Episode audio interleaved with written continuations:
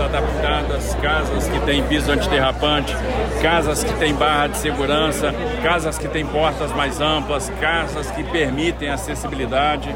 Então é, é, um, é um grande instrumento para essas pessoas terem um local agora é, com dignidade para curtir aí a sua aposentadoria, curtir esse tempo, poder aproveitar, receber a família e ter segurança, né? Porque no final das contas o que a gente quer proporcionar é segurança. Então vida digna e vida segura. Uma das grandes prioridades do governo seu é a saúde, não é verdade?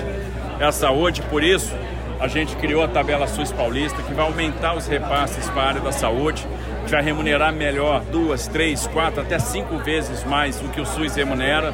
Isso vai ser muito importante para a nossa filantropia, para as Santas Casas. A, a, o objetivo dessa medida é alargar a quantidade de leitos, é ter mais leitos abertos, mais procedimentos realizados. Esse ano o Estado de São Paulo realizou um milhão de cirurgias eletivas, é o maior resultado da série histórica, mas a gente sabe que tem que fazer mais. A saúde se desorganizou muito com a pandemia. A gente precisa agora é, correr atrás do prejuízo, do tempo perdido.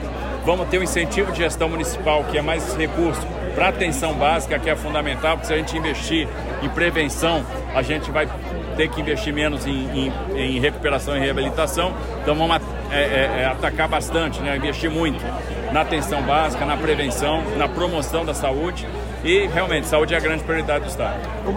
Governador, o senhor que é conhecido como o homem da infraestrutura, tem algum plano, algum projeto aqui para a nossa região das estradas que cortam em Bitinga?